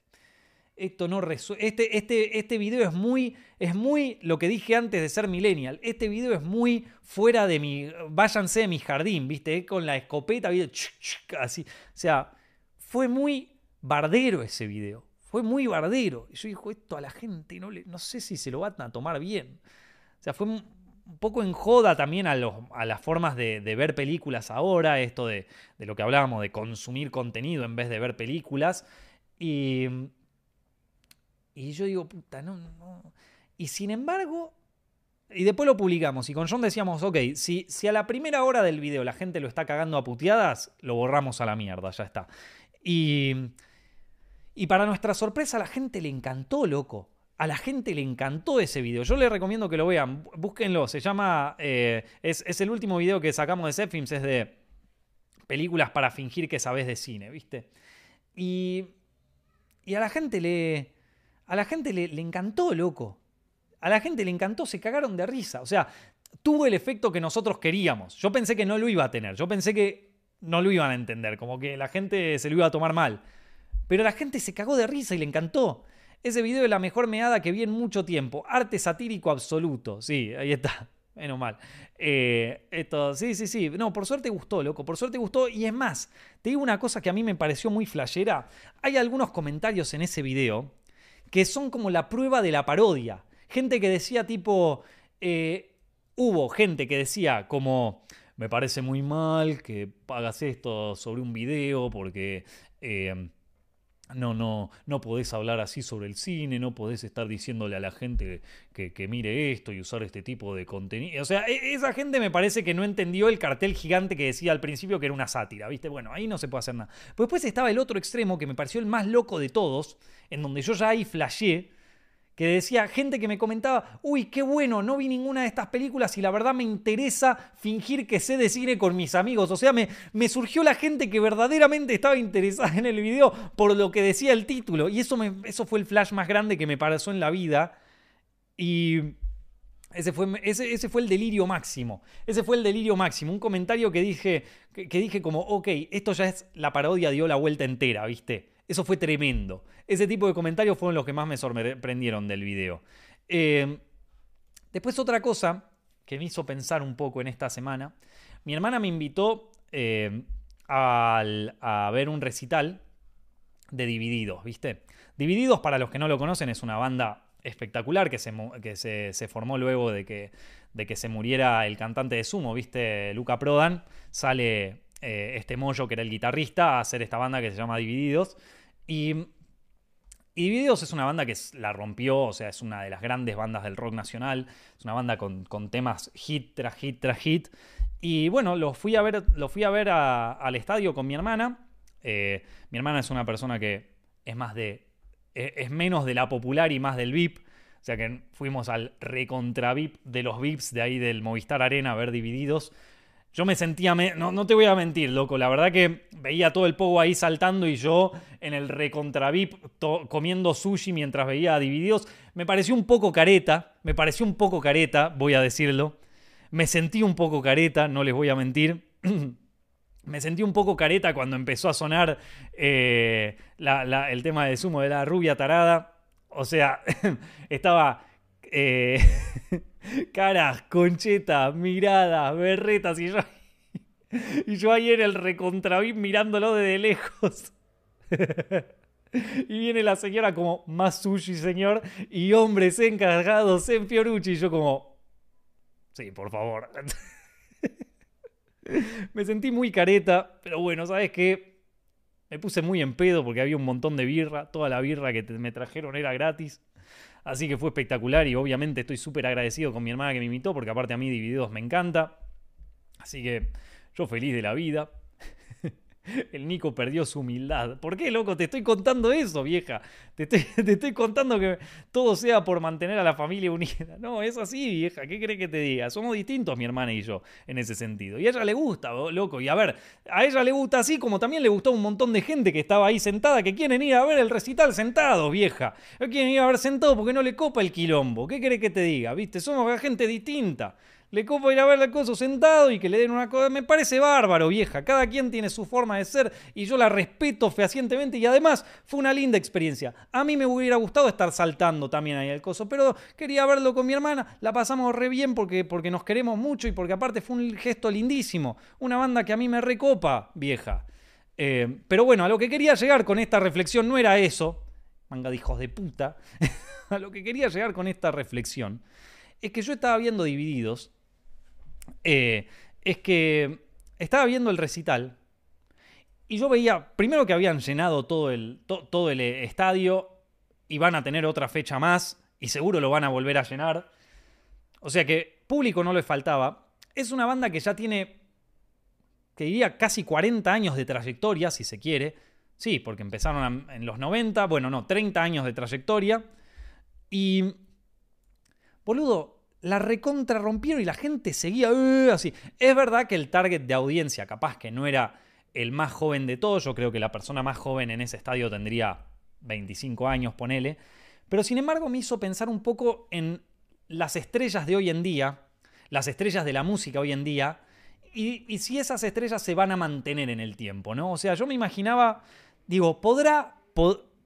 y esto me lo tienen que responder ustedes, porque yo no soy de escuchar trap, o sea, qué sé yo, lo respeto, me gusta, pero ¿podrá el Visa, por ejemplo, podrá el Visa dentro de 30 años llenar un estadio y que la gente se recontracope con sus temas? ¿Podrá el Duki llenar un estadio dentro de 30 años y que la gente se siga copando? Es una pregunta genuina que yo hago, no la hago desde la mala leche, loco, porque para mí no, no, no lo hago desde la mala leche porque yo genuinamente pienso que esos son no solo de los artistas más grandes de Argentina en este momento, sino de los artistas musicales más grandes del mundo en este momento. Pero siento que también esa misma... esa misma popularidad enorme que tienen también es bastante efímera si uno va a ciertos artistas. Es como que algunos se vuelven muy top y de repente eh, pasan de moda muy rápido. Que eso también pasaba con bandas de rock en los 80, en los 90, digo, también pasaban. Hay algunos que eh, quedaron en el, en el, tiempo y hay otros que pasaron a la gran historia del rock. Eh, como las grandes estrellas del rock nacional, ¿viste? Entonces, les pido que no, no, loco, no me pongan comentarios mala leche en, los comentarios. Estoy preguntando genuinamente, ¿no? Esos artistas son desechables como la comida rápida. Me dice, no, loco, no, no, no empecemos a decir eso, porque lo mismo se decía en los 2000 de los artistas de reggaetón. Y mira, loco, hoy te llego a poner un tema de Calle 3 y te lo conoce hasta el loro. Hoy Calle 13 hasta te llena un estadio 10 años después, ¿viste? Entonces, no, no, no, no, no, pasemos a los simplismos, ¿viste? Vamos, digo, en serio, estoy tratando estoy tratando de, elucubrarlo con ustedes. Pasa que, y acá viene mi, teoría, eh, que muchos artistas de hoy en día también se, es como que se esfuerzan mucho porque su música sea reconocida por los, los, grandes algoritmos. Me refiero, por ejemplo, a Spotify. Ustedes saben que Spotify mide las reproducciones por el tiempo de reproducción, al igual que muchas cosas, y eso ha hecho que muchos artistas hoy en día no tengan una introducción musical a su tema. Su tema arranca ya directamente en el estribillo, por decirlo de alguna manera. ¿viste? Hay muchas canciones que arrancan ya en el estribillo, ya van directo, es casi como los videos de YouTube, ¿no? Que tenés que ya empezar hasta, hasta las manos, ¿viste? Y en ese sentido, muchos artistas sacrifican eh, el valor artístico de su obra en pos de la popularidad, ¿viste? Que bueno, no me parece mal en algunos temas, pero cuando todos sus temas están ahí, es complicado, ¿viste? Es complicado porque cuesta después imaginarse que este tipo de cosas se sostengan en el tiempo, ¿viste? Entonces, vamos a ver qué opinan ustedes. Yo creo que eso depende mucho del propio artista y su capacidad para reinventarse en el futuro. Me parece que también. Sin embargo, digo, habría que ver si se logra mantener clásica la cosa, ¿viste? Si podemos llegar a que esto se convierta en clásico y trascienda solamente a la generación que lo escucha, ¿viste? Porque un problema que tiene la, música moderna actual es que le cuesta mucho trascender el rango etario de la generación Z y la generación siguiente, ¿viste? Entonces, bueno, vamos a ver, vamos a ver, loco, vamos a ver. Eh, el trap es para moverse como la bachata, la salsa o el reggaetón, buen ritual de socialización si no temes bailar y explotar y explorar movimientos. Bueno, me parece bien hermetismo musical. Eh, creo, creo, que puede ser. Pero también, de nuevo, hay, hay muchas. Digo, qué sé yo. Bueno, a ver. Me recuerda a la época en la que los temas de rock no podían exceder los tres minutos de duración. Claro, eso, eso también es una, buena, es una buena analogía. Sin embargo, hay, muchos, hay muchas canciones que dentro de ese esquema se han convertido en grandes clásicos. Por eso digo como que eh, hay que. No hay que verlo con ojos de mala leche, sino. Es una pregunta. Nada, es una pregunta que me hice mientras estábamos ahí en el recital de Divididos, loco. Es, como, bueno, nada, vemos una, una, banda que tiene 30 años ya de hacer, de hacer los temas, de sacar discos, y que sin embargo se ha mantenido bien en el tiempo porque sigue llenando estadios y porque la gente se sigue volviendo loca cada vez que tocan un tema, ¿viste? Eso, ¿podrá existir en un momento, en un futuro, con las grandes bandas de ahora, con los grandes íconos musicales de este momento? Es una pregunta, es una pregunta que yo me hago. ¿Qué querés que te diga? Eh, Siento que habrá gente que lo mantenga porque lo han integrado a su estilo de vida. Puede ser. También la nostalgia es una cosa muy poderosa, gente. Llegará un momento en donde el trap se vuelva algo nostálgico, ¿viste? Eh, en cierto modo, el Duki ya es medio nostálgico, si lo queremos pensar, ¿viste? Em, entonces, eh, Además está todo más dividido, antes tenías menos artistas, hoy se diversificó todo y tenés decenas de artistas. Eso es verdad, Nico, eso es verdad. Y ni te cuento con las inteligencias artificiales, que hoy uno de los artistas más grandes es eh, Homero Simpson cantando Homero de Viejas Locas, ¿viste? Entonces, es verdad, búsquenlo, está bueno en YouTube. Eh, creo que son muy jóvenes, se están formando y están demasiado expuestos a que los manejen. Creo que pasarán los que puedan acomodarse en lo que quieren y cuál es su lugar. Bueno, sí, pero también hay algunos. Eh, esa es como. Yo también siento que es como la gran excusa, como bueno, todavía recién están empezando. Digo, el Duki ya casi casi que tiene 10 años dentro de esta joda, ¿viste? La primera batalla del rap, ¿cuándo fue? A ver, batalla. Batalla de gallos. Eh, Argentina. ¿Cuándo empezó eso? En 2014, 2015. Esto. ¿Cuándo fue la primera. A ver, la, la, primera Batalla de Gallos Argentina, ¿cuándo fue? A ver, 2005, loco. 2005 fue la primera. A ver, y el primer, eh, claro, esto fue, pero esto fue en, ah, esta fue la de Red Bull, no, para, no, no, yo digo en Argentina, loco. La primera, la primera batalla de trap, a ver, las que se hacían en la plaza, loco, esas, ¿cuándo fue la primera? A ver, me lo dicen alguien que sepa. Eh, con Frescolate comenzó, sí, sí tiene... eh, Creo que con el ritmo, los viejos, esto solo recuerdo algunas pocas. A ver, acá nadie me lo pudo contestar, así que nada, hace un montón. Eh, pero bueno, acá dice, tiene siete años el trap. Bueno, voy a, voy a confiar acá que tiene siete años. Siete años ya es un tiempo, loco. Siete años ya es un tiempo. Eh, entonces, yo, pero bueno, vamos a poner que arrancó más o menos. El quinto escalón, ahí está. El quinto escalón, esa era la que estaba buscando. El quinto escalón cuando empezó. Eh, a ver. 11 de marzo de 2012. Ahí está, eso fue. Tuvo el primer encuentro el 11 de marzo de 2012, pero con un primer registro audiovisual en abril de ese mismo año, cuando Alejo Acosta, aka, a.k.a. ECA, publicó un video en YouTube. Ok, el quinto escalón, 2012, loco. Ya tiene 11 años el quinto, escalón, el quinto escalón, ahí está. 11 eh, años y me parece que es un... A ver. Si ECA fue uno de los que inició el quinto escalón, ¿viste? Ese tipo ya tiene que tener estatus del que, digo, dentro de Argentina, el mismo estatus que tenía eh, Fito Páez en los 80. Si Fito Páez arrancó su carrera musical fuerte en los 70, tendría que ser como Fito en los, 70, en los 80 ahora, ¿entendés? Eh,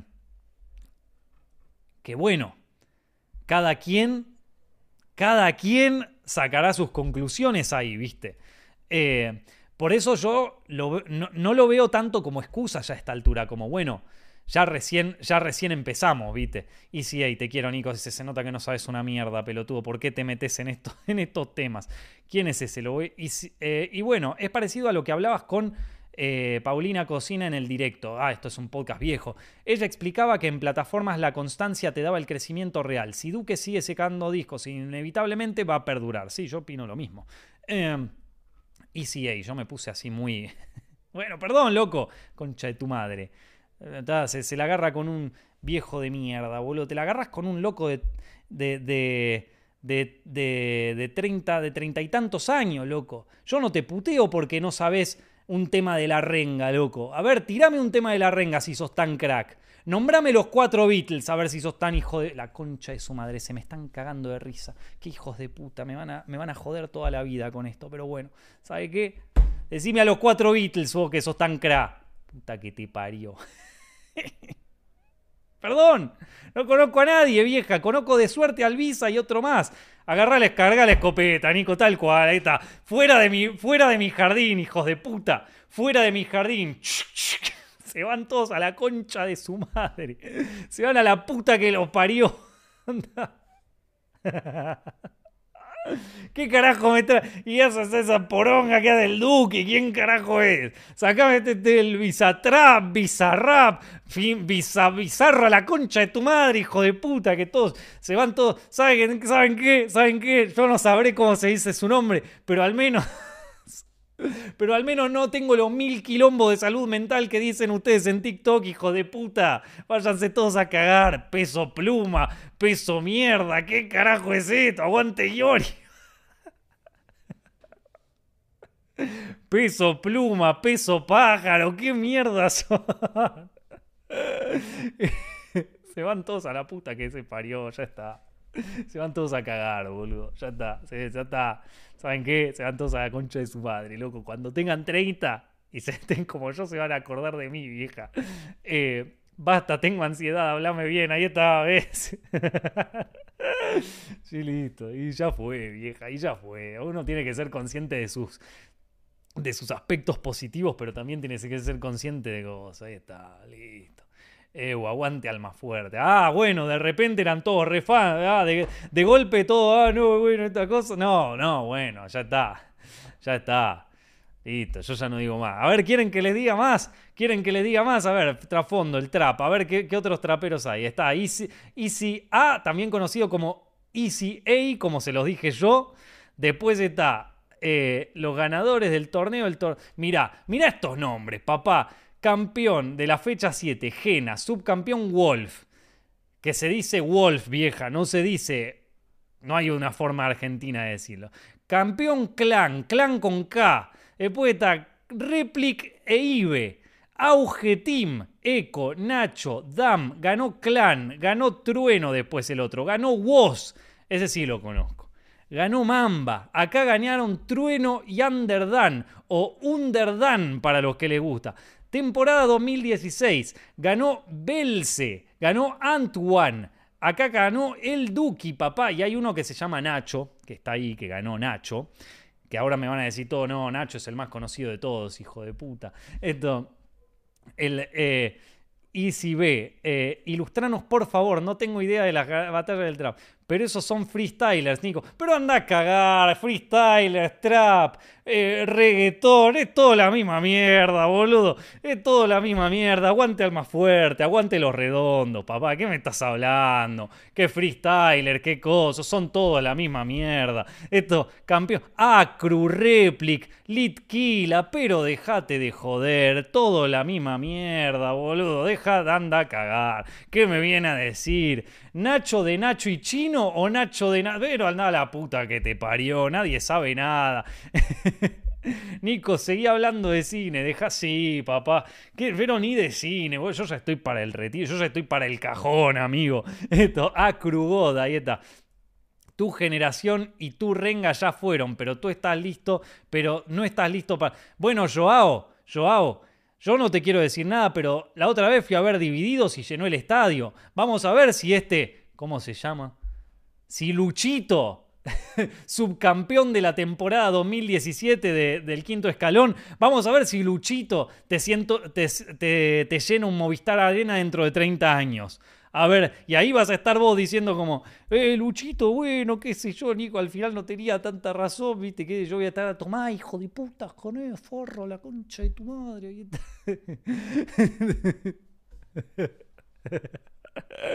¿Cuántos semis tiene Luchito, eh? Ahí vas a ver, vieja, ahí vas a ver. Y yo voy a estar ahí, ya, ya cuando dentro de 20 años yo voy a ser un viejo de 50, voy a ir a ver divididos que va a seguir llenando estadios, la concha de tu madre. Luchito, ¿quién carajo va a conocer a Luchito? ¿Quién es Luchito? El único Luchito que conozco yo es el que me vendía los panchos en Coquitos, en San Isidro, vieja. Concha de tu madre. Bueno, perdónenme. Me voy a poner un poco más serio nuevamente. Eh, a ver, ¿cuál es la...? No sé, aguante intoxicados. Luchito tiene un documental, loco, porque van a sacar un documental de intoxicados y vieja loca. Te pregunto, te pregunto, Luchito tiene un documental, no lo sé. No quiere decir que no me guste, lo peor es que a veces me, pongo... o sea, el otro día, por ejemplo, fuimos a lo de a lo de un amigo y pusieron un solo trap y, y es como que está bueno. O sea, yo, yo lo escucho. No conozco una mierda, loco. No conozco una chota. Pero me pones un disco y me copa. La verdad que me copa. O sea, no, no, no tengo nada. No, no tengo nada en contra. O sea. Es más, hasta te digo, me, copan. Estoy, estoy puteándolos por putear, ¿eh? O sea, no, no, no me malentiendan. Eh, y es más, te, te, te soy, o sea, te soy absolutamente eh, sincero cuando te digo que creo que son los artistas más grandes de Argentina en este momento y quizás, quizás alguno de ellos también te, eh, me atrevería a decir que son de los más grandes artistas del mundo en este momento. Ya lo dije. Solo me pregunto si se sostiene en el tiempo eso. Listo, nada más. Es lo único que quería decirles. Bueno, eh, Tranqui, Nico, ya te conocemos hace como 10 años. Gracias, gente. Bueno, loco, nada. Eh, ¿Tienen alguna pregunta? Hacemos preguntas y respuestas. Eh, ¿qué, quieren hablar de otra cosa? No sé, porque yo ya estoy como para irme, ya tengo que volver a modo gimnasio, a todo lo que da. Tengo que volver a mi vida, a mi rutina normal. Tengo que hablar un poco con, con, mi gente de Zepfilm, saber cómo anda. No aclares que oscurece, me tira otro, nada. Les mando un abrazo gigante a todos. Espero que eh, la, la hayan pasado espectacular en este directo. Si les gustó, ya saben, sigan Zepfilms Directo acá en YouTube, lo buscan Zepfilms Directo, se suscriben, apretan la campanita esa que les avisa cuando estamos en vivo y si por alguna razón la campanita no les avisa, estamos todos los lunes a las 17 horas o a las 16 horas en, en España, a las 11 horas o 12 horas en eh, Argentina. Chicos, les mando un abrazo gigante. Nos estamos viendo en el próximo podcast. Chao.